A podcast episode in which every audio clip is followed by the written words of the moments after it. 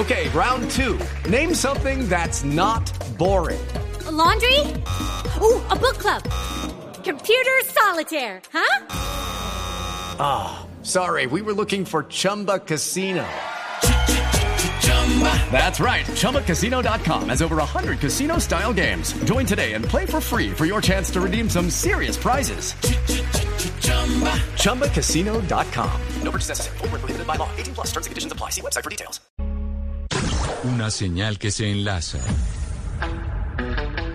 Regiones conectadas a través de un dial. A partir de este momento, Oscar Montes, Ana Cristina Restrepo, Hugo Mario Palomar, Valeria Santos, Gonzalo Lázari y Camila Zuluaga analizan y debaten el tema del día. El tema del día. Colombia está al aire. 12 del día, 16 minutos. Seguimos conectados con ustedes aquí en Mañanas Blue cuando Colombia está al aire. Y vamos a hablar de nuestro tema del día que pues ha sido el tema del año del año pasado también y es la pandemia y el coronavirus. El país está afrontando el peor momento de la pandemia y parece una esquizofrenia porque en momentos en donde estamos enfrentando la situación más difícil de la pandemia es donde tenemos medidas mucho más relajadas alrededor de ella. Pero María Camila Castro, que es eh, periodista del servicio informativo de Blue Radio, antes de empezar con nuestros invitados, quiero que usted nos diga cuál es el panorama del coronavirus y de la pandemia actualmente en Colombia.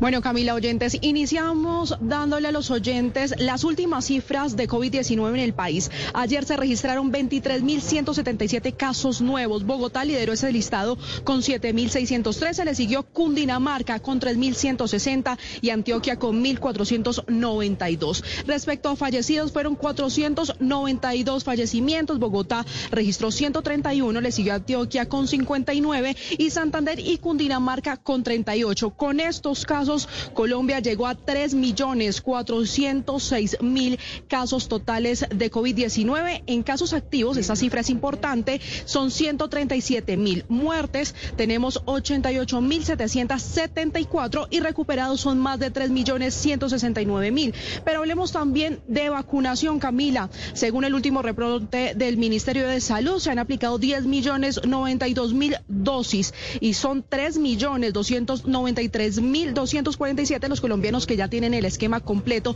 de la vacuna contra el COVID-19. Pero hablemos ahora esto respecto a la noticia que ayer dio el Ministerio del Interior con la reapertura de algunos sitios de entretenimiento en los países. Estas reaperturas se podrán hacer respecto a la ocupación UCI en cada departamento. Tengo el top 5. Meta, 99.49% en ocupación UCI. Casanare, 98.36%. Bogotá 95.47%, Boyacá 94.66% y Antioquia tiene el 94.21% de ocupación UCI.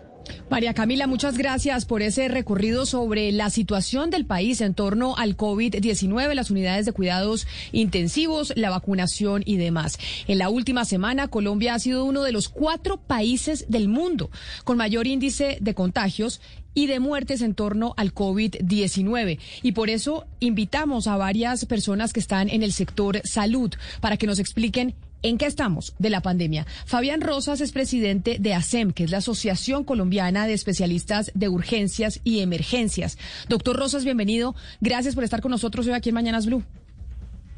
Camila, muy buenos días y y buenos días a toda la mesa de trabajo.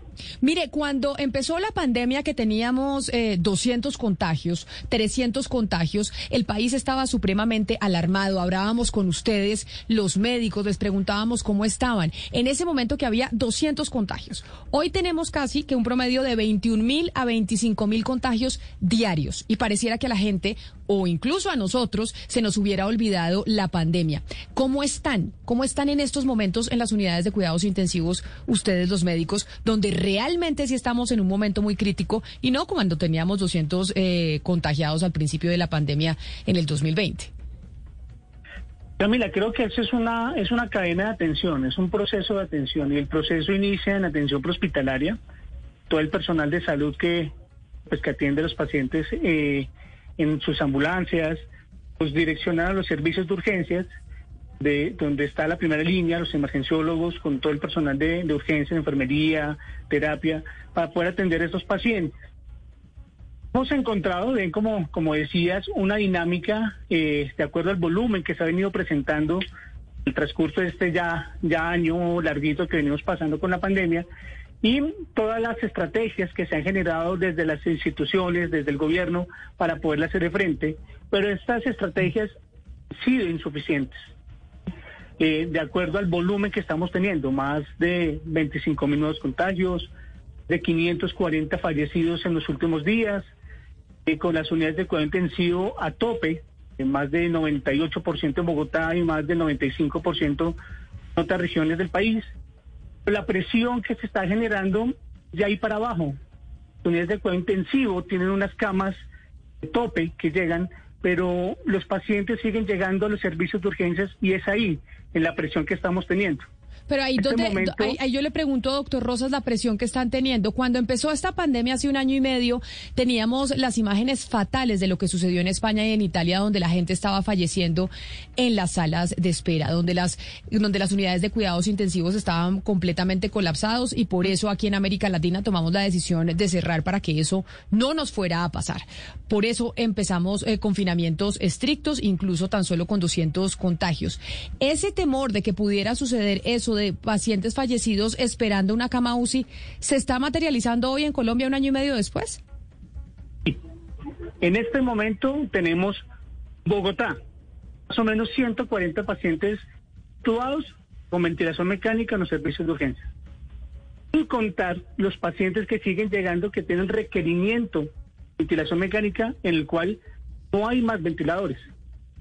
Entonces, es un panorama difícil, es un panorama en el cual los médicos que están trabajando, que estamos trabajando en los servicios de urgencias, tenemos que estar enfrentados todos los días, poder hablar con familiares y decirles, estamos haciendo todo lo posible, estamos haciendo lo mejor posible los recursos que tenemos. No tenemos recursos como ventiladores, no, como, camas de unidades de cuenta intensivo que ya están a tope. Entonces es un cuello de botella, pero pueden expandir más.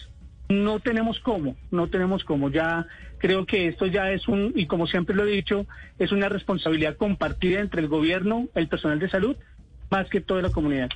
Pues permítame saludar a Carlos Dagger, que es el director del Comité de Aseguramiento de Salud de la ANDI, pero el señor Dagger acaba de salir del Ministerio de Salud y estuvo durante todo el 2020 en el ministerio, pues tomando decisiones y aplicando medidas para poder frenar la pandemia. Doctor Dagger, bienvenido. Camila, Ana Cristina, Oscar, a todos ustedes, eh, muchas gracias por la invitación. Es muy grato estar acá. Bueno, en estos momentos lo que nos narra el doctor Rosas, pues es aterrador. Si no lo hubiera narrado en junio del año pasado, todo el mundo estaría jalándose el pelo y supremamente angustiado. Lo que pasa es que la fatiga de la pandemia, pues ya tiene a todo el mundo diciendo el coronavirus ya no existe. Pero ¿cómo se explica uno que hace un año, cuando teníamos 200 contagios, estábamos en cuarentena y ahorita, doctor Dagger, que tenemos 25 mil al día y las UCI casi que a tope, estamos en reapertura? ¿Cómo se explica esa contradicción? Camila, las decisiones que fueron tomadas eh, en marzo del año pasado respondían a, unos altísimos niveles de incertidumbre respecto al comportamiento del virus. Eso nos llevó a una cuarentena. Eh, no eh, nos- y nos llevó posteriormente a ese primer pico eh, de finales de agosto del 2020 y de a, partir de ese momento tuvimos un descenso significativo. La meseta fue de aproximadamente 100 días entre septiembre y diciembre. Y no estaba entre los planes, había en ese momento la sospecha de que ya el país había alcanzado de manera muy lenta la inmunidad de rebaño. Sin embargo, tenemos el relajamiento de diciembre, eh, que nos lleva a aquí aquí estamos en un escenario de incertidumbre y es necesario enfatizar eso no nadie sabía cómo se iba a comportar el virus. Empiezan a aparecer nuevas variantes del virus. La el- la fatiga y las festividades de fin de año nos llevan a ese segundo pico. Y ahora yo creo que ya llegamos a, un nivel de yo creo que socialmente de resignación frente al virus.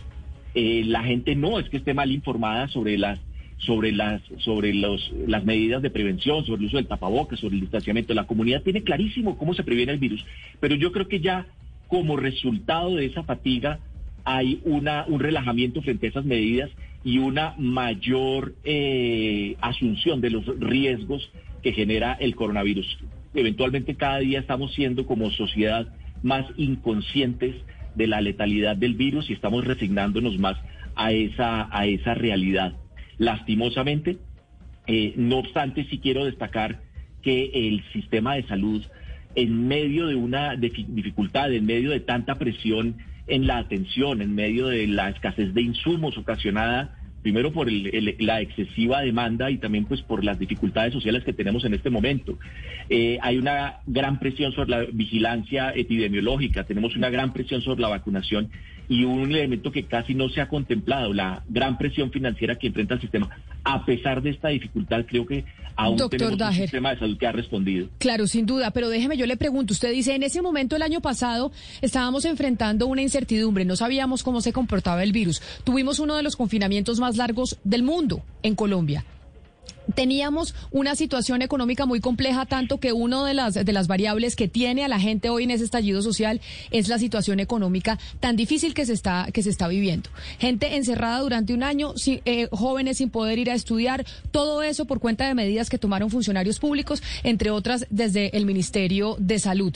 Y hoy Colombia, a pesar de todo eso, pues terminó además siendo uno de los peores países en el manejo de la pandemia. Es que hoy Estamos con la India, en donde se está muriendo la gente por montón. Estamos con India, con Brasil y con Argentina. ¿Eso cómo lo podemos explicar?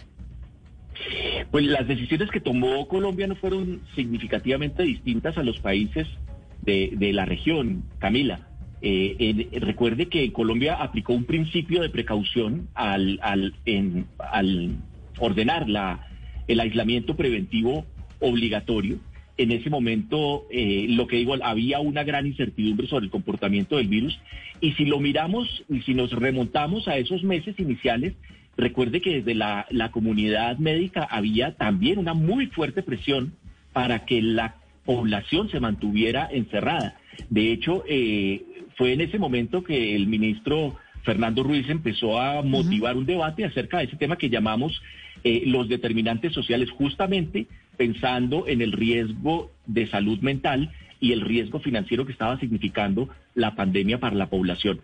En ese momento, como le digo, fue una decisión basada en, eh, la incertidumbre y, eh, y ante el desconocimiento era prudente obrar con cautela.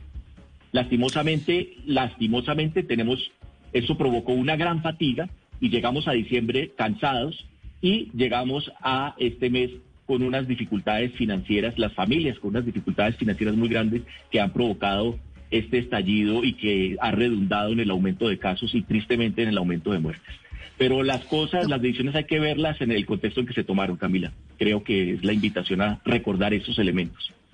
Doctor Rosas, yo quiero preguntarle cuál es el estado actual del el ánimo de los equipos médicos que están todos los días esforzándose pues para que los pacientes que entran a UCI salgan y puedan sobrevivir. Y se lo pregunto porque pues evidentemente ellos no han parado, llevan dos años trabajando todos los días, 24 horas, decir, exhaustos, dando todo eh, su esfuerzo. Y cuando miran afuera pues ven un paro, personas en la calle, medidas eh, de relajamiento. Y básicamente pues perciben un país que ya pasó la página del COVID. ¿Cuál es el estado de ánimo de las personas que están todos los días en la primera línea batallando contra esta enfermedad? por esa pregunta porque es eh, muy importante ah, estado de salud mental, físico, emocional. El personal de salud está, está cansado, Aún así, eh, seguimos dando lo mejor. Sí, seguimos, tenemos los recursos que tenemos, proporcionarles la mejor atención. Pero creo que, y hay un estudio que, que, salió publicado hace poco, donde cerca del 40% del personal de salud o más, una afectación emocional secundaria de la pandemia. Un contexto, y no es por ser alarmista, sino es la realidad. ¿Cómo explicar a cualquier personal de salud. Es de hablar con una familia y decirle, estamos en todo lo posible, pero no tenemos ventiladores. Posible que su familiar vaya a fallecer. Llegar a la casa, quitarnos esa, ese disfraz. Yo tengo, eh, yo, yo, tengo, doctor Rosas, voy a mejorar su voy a mejorar su llamada porque yo sé que lo que nos está diciendo es, eh, pues, lo acongoja uno de manera significativa de entender e imaginar la realidad de los médicos en este momento en las unidades de cuidados intensivos en el peor momento de la pandemia, que aparece, pues, pareciera que se nos hubieran olvidado los muertos. Fabián Barón es neumólogo intensivista y jefe de unidades de cuidados intensivos de la Fundación Cardioinfantil y de la Fundación Neumológica. Y le voy a hacer esa misma pregunta que le hizo mi compañera Valeria al, doctor Rosas. Doctor Barón, bienvenido. Gracias por estar con nosotros aquí en Mañanas Blue. Hola, buenas tardes. Gracias a ustedes por la invitación. ¿Cómo están de ánimo, doctor Barón? Esa es la gran pregunta. ¿Cómo están los médicos de ánimo después de un año y medio de pandemia, pero además en el peor momento de la, de la misma, a puertas de la reactivación económica? Bueno, llevamos más de un año, como tú lo dices, en este proceso, primer pico, segundo pico, nadie esperó que llegara ese segundo pico de esa manera como llegó. Y después este tercer, cuarto pico que ha superado cualquier expectativa y ya ha vuelto imprevisible cualquier expectativa real respecto a lo que viene. Eh, probablemente si nos ubicáramos hace dos meses pensábamos que en esta semana ya estaríamos otra vez en los niveles valle que tuvimos en algún momento, pero no es así. Estamos en unos números muy altos, nunca vistos.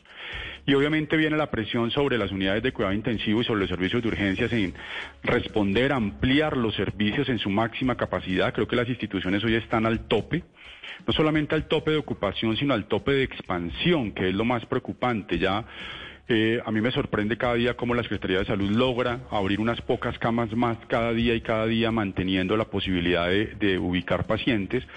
Pero yo creo que el recurso humano que hay detrás de esos números de camas, pues es el mismo porque el recurso humano entrenado para manejar este grupo de pacientes pues es limitado y obviamente pues ni Colombia ni ningún país del mundo estaba preparado para un incremento tan marcado en este número de pacientes.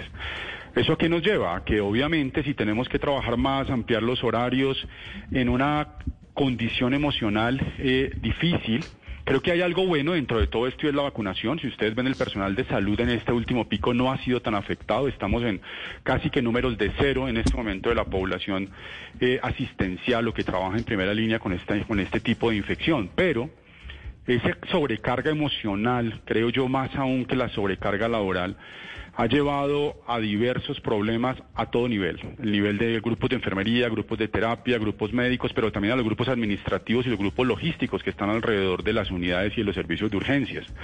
La disponibilidad de medicamentos cada vez es más limitada la disponibilidad de algunos insumos también se ha limitado y que se ha complicado aún más por la condición social que estamos viviendo en este momento. Entonces, cuando hemos llevado más de un año dando recomendaciones de cómo actuar, de cómo cuidarnos y vemos lo que está pasando en este momento donde las aglomeraciones probablemente se convierten en un foco adicional a todo lo que sucede, pues creo que además emocionalmente el, personal que está en primera línea eh, empieza a preguntarse, bueno, ¿hacia dónde vamos? ¿Qué más podemos hacer? Yo creo que, aunque la situación es muy compleja, lo que debemos buscar son alternativas. Y yo creo que la única alternativa real que tenemos en este momento, yo creo que nadie está pensando en una cuarentena, nadie puede pensar en un cierre nuevamente de la ciudad del país, pero lo que tenemos que hacer es llamar a la comunidad, a la sociedad, a cada uno de nosotros, a que la única manera de salir de esto es el autocuidado. Sí. Sabemos cómo hacerlo y si el autocuidado no empieza en cada uno de nuestros hogares, casas, sitios de trabajo, definitivamente estos números se van a mantener. Ahora, estos números tan altos que estamos viendo la semana anterior y esta semana van a tener un impacto en mortalidad en dos semanas. O sea, vamos a llegar a los 600 muertos. No puede ser si tenemos en nuestras manos la posibilidad de evitarlo. Sí. Doctor Barón, pero, pero la, usted ya lo mencionó, las, las aglomeraciones que hemos visto en el marco del paro nacional, ¿esas aglomeraciones van a tener consecuencias ah, en, en qué, en, para qué fecha? ¿Ustedes esperan que, que las unidades de cuidados intensivos colapsen, que lleguen a una ocupación de 100%? ¿Cuándo veremos un, un, impacto real de, de, la situación hoy en las calles y de los contagios que, que, que surgen de, esos, de esas aglomeraciones? Yo creo que ese relajamiento que ha habido en las medidas de autocuidado, no solamente en esa condición de aglomeraciones, sino en todos los escenarios, es lo que estamos evaluando en este momento. Si uno revisa los datos de hace dos meses, lo que, eh, lo que la perspectiva que teníamos para esta semana era ya estar en unos números muchísimo menores a los que tenemos. Por tanto, ya lo estamos viendo. Eh, y lo estamos viendo al nivel de que, aunque decimos que las unidades de cuidado intensivo están entre el 94, 95, 96% de ocupación, si a esos porcentajes le sumamos el número de pacientes que están en los servicios de urgencias en ventilación, pendiente de una remisión o ubicación, pues obviamente estaremos sobre la capacidad que tenemos en las diferentes instituciones hospitalarias de mantener ese grupo de pacientes. Entonces, realmente la situación es alarmante por eso, porque si seguimos manteniendo esos números en un grupo de pacientes que tienen unas estancias hospitalarias tan prolongadas y tan complejas, pues en la medida que así mantengamos los mismos 20, 25 mil pacientes diarios que están saliendo positivos, pues en una o dos semanas realmente la posibilidad de atender este grupo de pacientes no, vamos, no, la, no se va a tener. Y vamos a llegar a lo que desafortunadamente llegaron los países como Italia o España en el primer pico y nosotros lo estamos haciendo en el tercer o cuarto pico, ya conociendo las medidas de autocuidado. Yo creo que ese es un llamado de atención muy importante para cada uno de nosotros como sociedad médica, como sociedad en general, como comunidad en general, que realmente tenemos que retomar y retomar de manera estricta y rigurosa las medidas de autocuidado. Devolvámonos un poco al punto de la disponibilidad de los insumos. Yo le quisiera preguntar al director Dagger por esa disponibilidad. ¿De qué depende? Usted hablaba de, de, la escasez, pero es decir, conseguir esos insumos depende de la diplomacia del país, que sabemos que a veces no es la mejor, no estamos en el mejor panorama diplomático. ¿Y cuál es la perspectiva en el corto plazo para, para acceder a esos insumos? Ana Cristina, gracias por, gracias por la pregunta, porque efectivamente a la crisis que estamos enfrentando, eh, tenemos, tenemos, dos, tenemos dos problemas adicionales. Primero, hay una escasez de oxígeno. Uno de los principales proveedores de oxígeno eh, eh, ya no puede atender la demanda. se están haciendo gestiones con el gobierno para lograr la importación de oxígeno desde las Antillas. y, las, y el sufrimiento de las empresas aseguradoras de salud, de las EPS, ha sido enorme diseñando estrategias para hacer un uso más racional del oxígeno disponible. Y segundo, eh, tenemos una gran presión para que, eh, eh, la, especialmente en el puerto de Buenaventura, donde hay, no podemos transportar ese oxígeno a las principales ciudades. El, el, mayor inconveniente que tenemos ahora para dar la atención adecuada a los pacientes es, es ese. En este momento el oxígeno es el tema más importante. En otros momentos de la pandemia fueron eh, escasez de otro tipo de insumos, de analgésicos, pero en este momento el más crítico es ese y por eso se están desarrollando estas estrategias eh, y lo más deseable es que, que, por lo menos en donde hay eh, tanques de oxígeno disponibles pues puedan ser transportados al resto del país. Director, perdón, pero pero en eso del oxígeno, un momento, eh, ¿cuánto oxígeno hay represado en, Buenaventura en este momento? ¿Cuánto hay eh, que no se ha podido distribuir? No tenemos las cifras precisas. Eh, lo que sabemos es que ese oxígeno es de uno de los principales proveedores. De, hay tres grandes proveedores de oxígeno en el país. Uno de ellos no ha podido eh, satisfacer la demanda. Por eso se está generando una estrategia para ver si es posible traer, eh, contratar eh, buques para que lo traigan de algunos países centroamericanos y del Caribe, donde puede haber una, una oferta suficiente para cubrir la demanda en este momento. Sí, pero mire, a mí me llamó la atención algo que decía el doctor Rosas. Él habla de una emergencia humanitaria y sanitaria en Colombia en estos momentos. Así la ha definido emergencia humanitaria y sanitaria en Colombia. Doctor Rosas, ¿en qué fallamos para que después de más de un año, 14 meses exactamente, estemos en una emergencia humanitaria y sanitaria cuando se suponía que todas las medidas que se tomaron previamente, entre esas las cuarentenas, eran para evitar que estuviéramos en estas condiciones, con 15 mil eh, contagiados en mayo, muertos, perdón, en mayo, con unas UCI en Bogotá del 97% de ocupación ¿En qué fallamos, doctor Rosas, para, para estar viviendo esta situación, esta emergencia humanitaria y sanitaria 14 meses después de comenzada la pandemia? Tomando la comunicación, creo que es importante tener en claro tres escenarios. El antes de consultar a, un, a, un, servicio de salud, como le decía el doctor Barón, es supremamente importante darle a conocer a la comunidad el lavado de manos, el autocuidado, eh, una vez con la capacidad de respuesta, tener también el apoyo del gobierno y en este momento donde no tenemos capacidad de respuesta precisamente porque eh, están colapsadas las unidades de cuidado intensivo, están colapsadas los servicios de urgencias, necesitamos apoyo. Y es algo que se implementa y en muchos países ha funcionado, como en Costa Rica, en Ecuador, en Panamá, el apoyo de una iniciativa dada por la OPS, que son los equipos de respuesta médica en emergencias, que se llaman los IMT. Esos equipos de respuesta a emergencias son equipos multidisciplinarios que pueden dar solución a aquellas regiones del país donde no hay recursos o no hay talento humano. Y tercero, después de la atención, y es un punto que es una que es un cuello de botella, precisamente porque no es solamente el desabastecimiento del oxígeno, sino los puntos de oxígeno. Entonces, eh, hemos llevado hasta tener otras innovaciones y otros eh, eh, equipos como son los concentradores de oxígeno para poder dar a aquellos pacientes que requieren estar en sus casas con oxígeno domiciliario porque no hay forma de poderlo tener porque los proveedores no dan abasto o no está el insumo disponible en este momento. Entonces creo que fallamos en la planeación, fallamos en el sentido de que eh, el gobierno, llámese nacional, distrital, eh, departamental, eh, poderse apoyar de las agremiaciones científicas para poder tener una capacidad de respuesta y un plan de contingencia. Doctor Barón, eh, yo quiero preguntarle por el perfil de las personas que están en la UCI eh, en este momento, porque pues muchas personas en Colombia se preguntan si ya la mayoría de la población más vulnerable está vacunada y está protegida, porque estamos viendo estas cifras pues tan altas de muertos todos los días. Sí, ese es un punto eh, muy relevante y crítico, creo yo, para el país. definitivamente los pacientes que están hoy en cuidado intensivo son personas jóvenes. El primer pico, el promedio de edad estaba entre los 70 y 80 años de edad. El segundo pico fue alrededor de 65 y en este te puedo decir que el promedio en nuestra institución hoy es de 50 años de edad. De las personas que están en cuidado intensivo, la persona más joven que tenemos en la unidad de cuidado intensivo ventilada con una infección pulmonar muy severa tiene 25 años. Es alguien muy joven sin ninguna enfermedad asociada.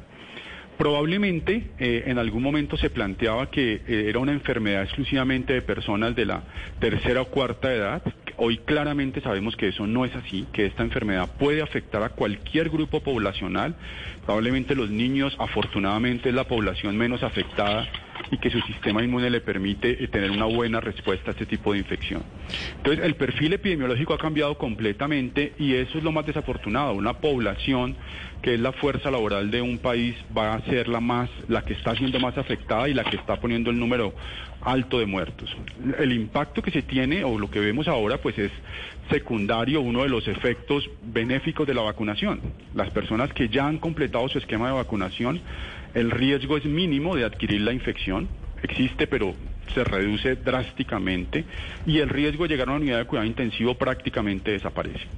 Entonces, eh, bueno, una vez más, tenemos que tomar las medidas de autocuidado. Las personas que salimos a laborar, que estamos en la calle por diferentes razones, debemos garantizar que las estrategias que ya se han planteado en muchos escenarios, el uso de la máscara quirúrgica, el lavado de manos, evitar las aglomeraciones, es son medidas muy sencillas, pero esenciales para lograr el control de estos números tan importantes que vemos hoy en día. Doctor Barón, sobre eso que usted estaba diciendo que al principio se creía que el COVID-19 era una enfermedad de personas de la tercera o cuarta edad, en estos momentos en donde los contagiados son principalmente pues jóvenes, porque digamos los de la tercera edad ya están vacunados o ya fallecieron o ya les dio COVID, ¿cuáles son las probabilidades de que a una persona joven pues se le complique el coronavirus. ¿Y por qué le hago la pregunta? Porque muchos jóvenes están en estos momentos en las calles marchando, exigiendo reivindicación de derechos y muchas otras cosas más. Pero podría estar corriendo un riesgo significativo su salud porque estamos en medio de una pandemia. ¿Qué les decimos a esos jóvenes frente a los riesgos que están corriendo así, tengan 25 años? hay unos números que no han cambiado. Vamos, en la fase inicial eh, cuando considerábamos que eran solamente los pacientes de cierta edad que tenían el riesgo de complicarse o fallecer, decíamos que de cada 100 personas que podían tener la infección, eh, alrededor de 15, es decir, el 15% podrían terminar hospitalizados y alrededor de un 5% de esa población que terminaba hospitalizada podía terminar en cuidado intensivo. Esos números son muy similares hoy en día, pero ¿qué es lo que está pasando? Que las tasas de positividad o de transmisibilidad de la infección son tan altas. Ayer vivimos la mayor tasa de positividad en el número de pruebas que hemos vivido a través de todos estos 14, 15 meses que ya estamos llevando en esta pandemia. Entonces, es muy factible, muy fácil infectarse hoy en día. Y nuevamente, de cada 100 personas jóvenes que se infectan, probablemente van a haber 15 personas que tengan algún nivel de complicación. Y de esas 15 personas que tengan algún nivel de complicación, 5 van a poder terminar hospitalizadas. Y de esas 5 que terminan hospitalizadas, 2 o 3 en cuidado intensivo, en una enfermedad que, eh, de acuerdo a los datos nuestros en Colombia o los datos de cualquier país que tiene un sistema de salud que pueda garantizar la atención, tiene una mortalidad entre el 25 y el 40% de las personas que llegan a cuidado intensivo. Eso muestra el altísimo riesgo que se tiene aún a pesar de ser joven y no tener ninguna enfermedad asociada. Ah, pues mientras estamos hablando uno piensa, claro, en vidas y en los dramas de muchas familias, pero yo pienso en este momento el, problema de la financiación y oyendo lo que nos están diciendo todos los invitados, Camila, uno se pregunta si estamos en, un riesgo de crisis eh, financiera. Yo le quisiera preguntar eso al director Dagger, si en algún momento estamos verdaderamente frente, frente a un riesgo de crisis financiera. Ana Cristina, eh, quiero comenzar esta respuesta a, recordándole a la audiencia eh, que el sistema de salud colombiano tiene muy bajo gasto de bolsillo y esto es una, una de las grandes virtudes del sistema de salud. Eh, ningún colombiano ha tenido que pagar de su bolsillo los gastos asociados a UCI. Eh, le, pongo, le pongo un ejemplo de otros países, Ana Cristina, por ejemplo, en Chile, al comienzo de la pandemia, llegaron a los usuarios de las ISAPRES, que son como las EPS allá, llegaron facturas de hasta 80 millones, equivalentes a 80 millones de pesos colombianos, hasta que la Superintendencia Nacional de Salud chilena tuvo que poner freno a eso y estableció que el pago no podía exceder lo equivalente a 20 millones de pesos colombianos. ¿Esto qué ha significado para el sistema colombiano? El hecho, bueno, y esto también se presenta en Estados Unidos, que la, gente haya tenido que hacer un gasto de bolsillo para recibir atención en UCI. Eso no ha pasado en Colombia y es muy importante que lo, que lo destaquemos de manera permanente. Ahora bien, esto, esto ha repercutido en que efectivamente las finanzas del sistema estén en este pico en riesgo, porque en este momento el aseguramiento debe responder, por una parte, por las enfermedades de, que hemos tenido toda la vida, los cánceres, las enfermedades, los, las enfermedades eh, crónicas eh, cuya atención se rezagó debido a la pandemia. Hoy tenemos una ocupación de, de UCI de casi, tenemos casi 11 mil personas en UCI, pero de esas 3 mil personas son de pacientes que no tienen, que no tienen COVID, los 8 mil restantes sí. Esto ha significado una gran presión financiera sobre el sistema de salud. Ya en algunas EPS, particularmente en las EPS urbanas donde se concentra el virus, estas EPS han tenido que hacer un gasto mayor a lo que reciben. Eh, estamos encontrando una, un aumento de la siniestralidad con respecto al 2019, que es un año con el que nos podemos comparar. Estamos encontrando que para 2021 ya llevamos una siniestralidad que excede entre el 5 y el 7%. Más o menos se, lo diría de otra manera. De cada 100 pesos que la EPS recibe por atender un paciente, está gastando 107 pesos. Y esto tiene que ver con que las estancias en UCI se están, están siendo más largas de lo habitual.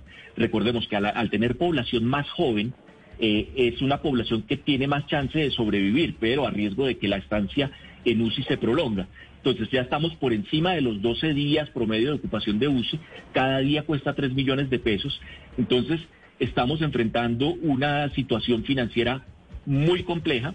Eh, eh, el gobierno desde el inicio de la pandemia iba a hacer unos aportes para cubrir este exceso de siniestralidad y confiamos en que, en que así sea porque aquí lo importante sí es mantener una de las virtudes de nuestro sistema de salud, que es el bajo gasto de bolsillo y que los gastos de salud no se trasladen a las finanzas de las familias. Doctor Rosas, ¿cómo nos ha ido con las vacunas?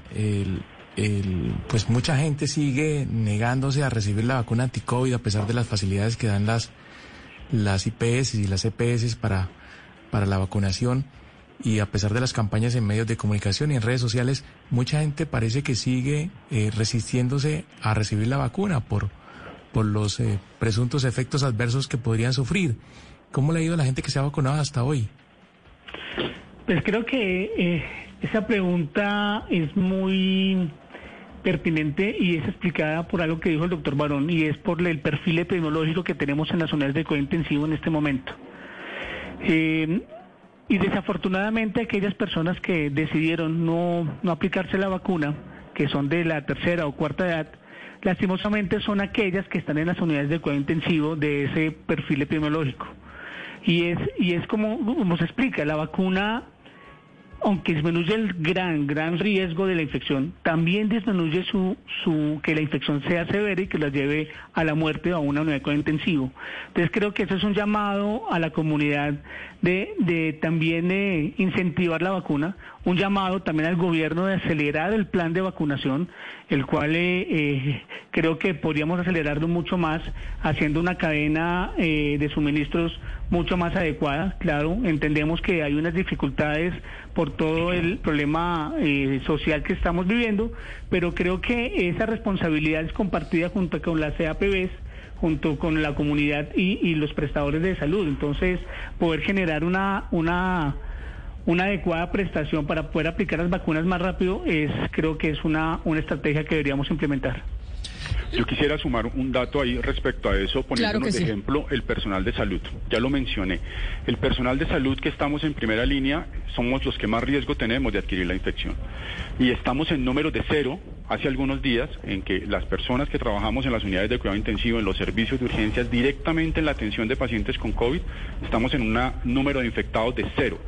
Eso implica y genera una gran confianza alrededor de los beneficios de la enfermedad, de la vacunación, perdón. Y segundo, es que eh, es muy, muy llamativo que, bueno, muchas personas se han ido a vacunar a otros lados en forma global pero las personas, las pocas personas que hemos podido ver que han tenido la enfermedad COVID después de la vacuna, los síntomas en general no pasan más allá de una gripa muy leve.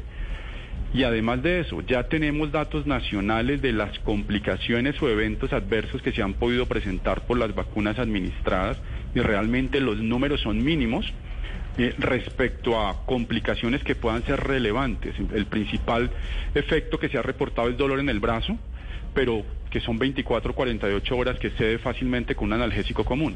Entonces yo creo que las medidas de autocuidado y la vacunación masiva son el camino y que deberíamos eh, como de ustedes, de los medios de comunicación, nosotros como personal de salud, el sistema de salud global, volcarse a incentivar y a tratar de que la vacunación logre sus metas de una manera muy rápida. Pero eh, precisamente en el tema de la vacunación yo quería apelar eh, pues al conocimiento del señor Dagger. se habla siempre en los estudios, señor Dagger, que 70, 80% de la población se tiene que inmunizar y ahí a partir de ahí sí empieza un país a estar tranquilo. Pero la gran pregunta que se hace el país es que si bien nos falta mucho para ese 70%, se está avanzando mucho en la vacunación y ya hay de 5 millones de colombianos con primera dosis. ¿En qué momento usted estima que la vacunación empieza a jugar a favor de los números, empieza a declinar las curvas y, los contagios, cosa que ahora vemos que no está pasando? Vamos a ver quién, eh, a quién perdimos la comunicación, doctor Dagger, lo escuchamos. Sí, adelante. Aquí estoy. Gracias, Camila. Eso ya está pasando, ya está pasando, ya el efecto de la vacunación se me fue el doctor Dagger. No, lo dejamos de escuchar porque es que le cerraron el micrófono ahí por un momentico, doctor Dagger, lo escuchamos. Bueno, muchas gracias, Camila. El efecto de la vacunación ya se está observando y se está observando especialmente en los grupos etarios que ya fueron vacunados. Eh, eh, la mortalidad en Colombia se concentraba, el 60% de la mortalidad en Colombia se concentraba en, en los grupos mayores de 70 años. Hoy el 60% de la mortalidad se está concentrando en el grupo etario de 40 a 70 años. Eso significa que la mortalidad en los grupos priorizados ya se redujo de manera significativa. Ya los mayores de 80 no son los que más están falleciendo, ellos son es el tercer grupo que más fallece. De modo que ya estamos viendo el impacto en los números. Ahora bien, el desafío es lograr que, ese, que, logremos niveles de vacunación más elevados en los grupos eh, priorizados en esta fase. Al ritmo que vamos, si lográramos sostener, y yo soy optimista de eso, el ritmo de vacunación en, el, en, un, eh, en un nivel de 300, de más de 300 mil vacunas al día, probablemente vamos a cumplir el objetivo de cerrar esta, este plan nacional de vacunación, la mayor parte hacia finales de este año. Hay que confiar en... Pero básicamente que el suministro de vacunas sea constante como lo está haciendo en este momento, que haya suficiente abastecimiento.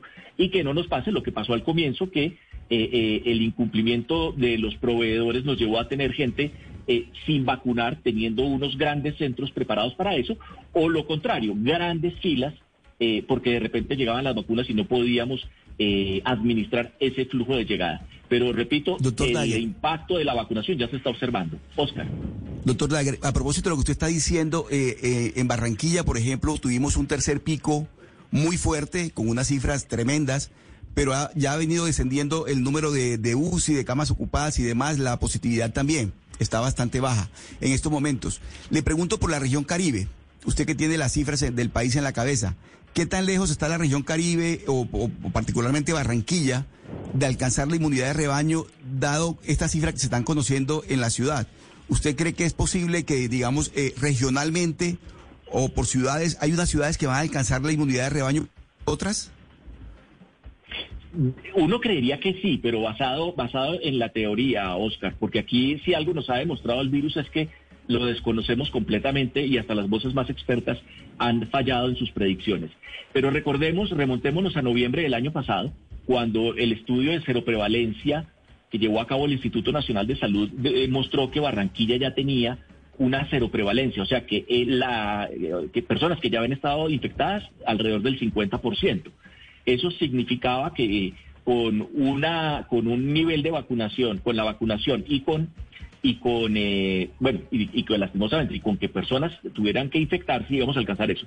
La respuesta para Barranquilla muy probablemente es que sí. Uno diría que las cifras de Barranquilla son las que muestran una mayor aceleración por ese efecto combinado de personas infectadas, proporción de personas infectadas y proporción de personas vacunadas. Es un fenómeno que podemos observar primeramente en Barranquilla y Cartagena quizás. Las otras ciudades, Santa Marta empezó más tarde, de modo que yo creo que eh, si algo ha caracterizado la pandemia es que es muy desigual incluso por regiones. Eh, creo que tendríamos que hablar específicamente de ciudades y en ese sentido me atrevería a decir que Barranquilla va a ser una de las, o la primera ciudad capital de Colombia que va a, la primera ciudad capital eh, muy poblada que va a tener una, conseguir una inmunidad de rebaño. Pues hoy queríamos poner la lupa sobre las situaciones del coronavirus. Sé que hay fatiga en la ciudadanía, que llevamos un año y medio hablando de la pandemia pero estamos enfrentando un momento muy difícil y no podemos bajar la guardia y tenemos que ser todos conscientes de la situación que vive el país, porque como lo mencioné desde el principio, pues somos uno de los cuatro países que peor se encuentra y que peores números registra en estos momentos en torno al virus. Y por eso quería y quiero agradecer a nuestros invitados desde el sector médico, desde el sector empresarial, por haber estado aquí con nosotros y por habernos explicado la situación. Al doctor Fabián Rosas, presidente de ASEM, al doctor Fabio Barón, neumólogo e intensivista de la Fundación Neumológica y de la Fundación Cardioinfantil, y al doctor Carlos Dagger, director del Comité de Aseguramiento en Salud de la ANDI. Todos expertos sobre la situación actual del país frente al coronavirus. Como les digo, no debemos bajar la guardia. Estamos en momento de reactivación, pero también estamos en un momento en donde las unidades de cuidados intensivos están casi a tope y por eso debemos ser conscientes de la realidad que afronta el país. A todos los invitados, gracias a ustedes también por haber estado conectados con nosotros aquí en Mañanas Blue cuando Colombia está al aire. Nosotros vamos a hacer una pausa y llegan nuestros compañeros de Meridiano Blue. Hello, it is Ryan, and I was on a flight the other day playing one of my favorite social spin slot games on chumbacasino.com. I looked over the person sitting next to me, and you know what they were doing? They were also playing Chumba Casino. Coincidence? I think not. Everybody's loving having fun with it. Chumba Casino is home to hundreds of casino style games that you can play for free anytime, anywhere, even at 30,000 feet. So sign up now at chumbacasino.com to claim your free welcome bonus. That's chumbacasino.com and live the Chumba life. No purchase necessary. DTW, void, were prohibited by law. See terms and conditions 18 plus.